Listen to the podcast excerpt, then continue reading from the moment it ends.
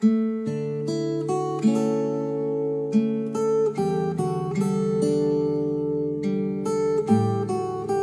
友你好，欢迎来到为你读诗，我是陈若轩。不知你是否也有这样的感觉？随着经历的增多，慢慢学会了沉默，无声的表达抗议或坚持。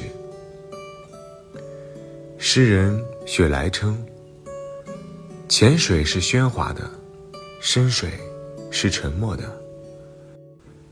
沉默也是一种态度。很多时候，它比话语。”更接近本质。今晚和你分享一首诗人舒丹丹的作品《雾水》。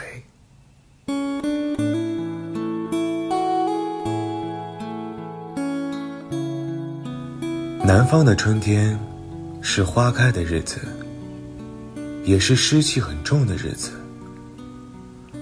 木兰返青。蔷薇暗结，春天从来不会缺少花朵。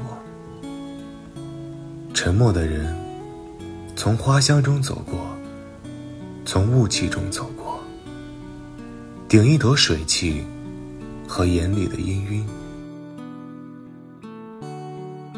在春天，要努力积攒阳光，不做忧郁的人。如果没有兴致。仰望春色，那就低头锁着内心的雾水。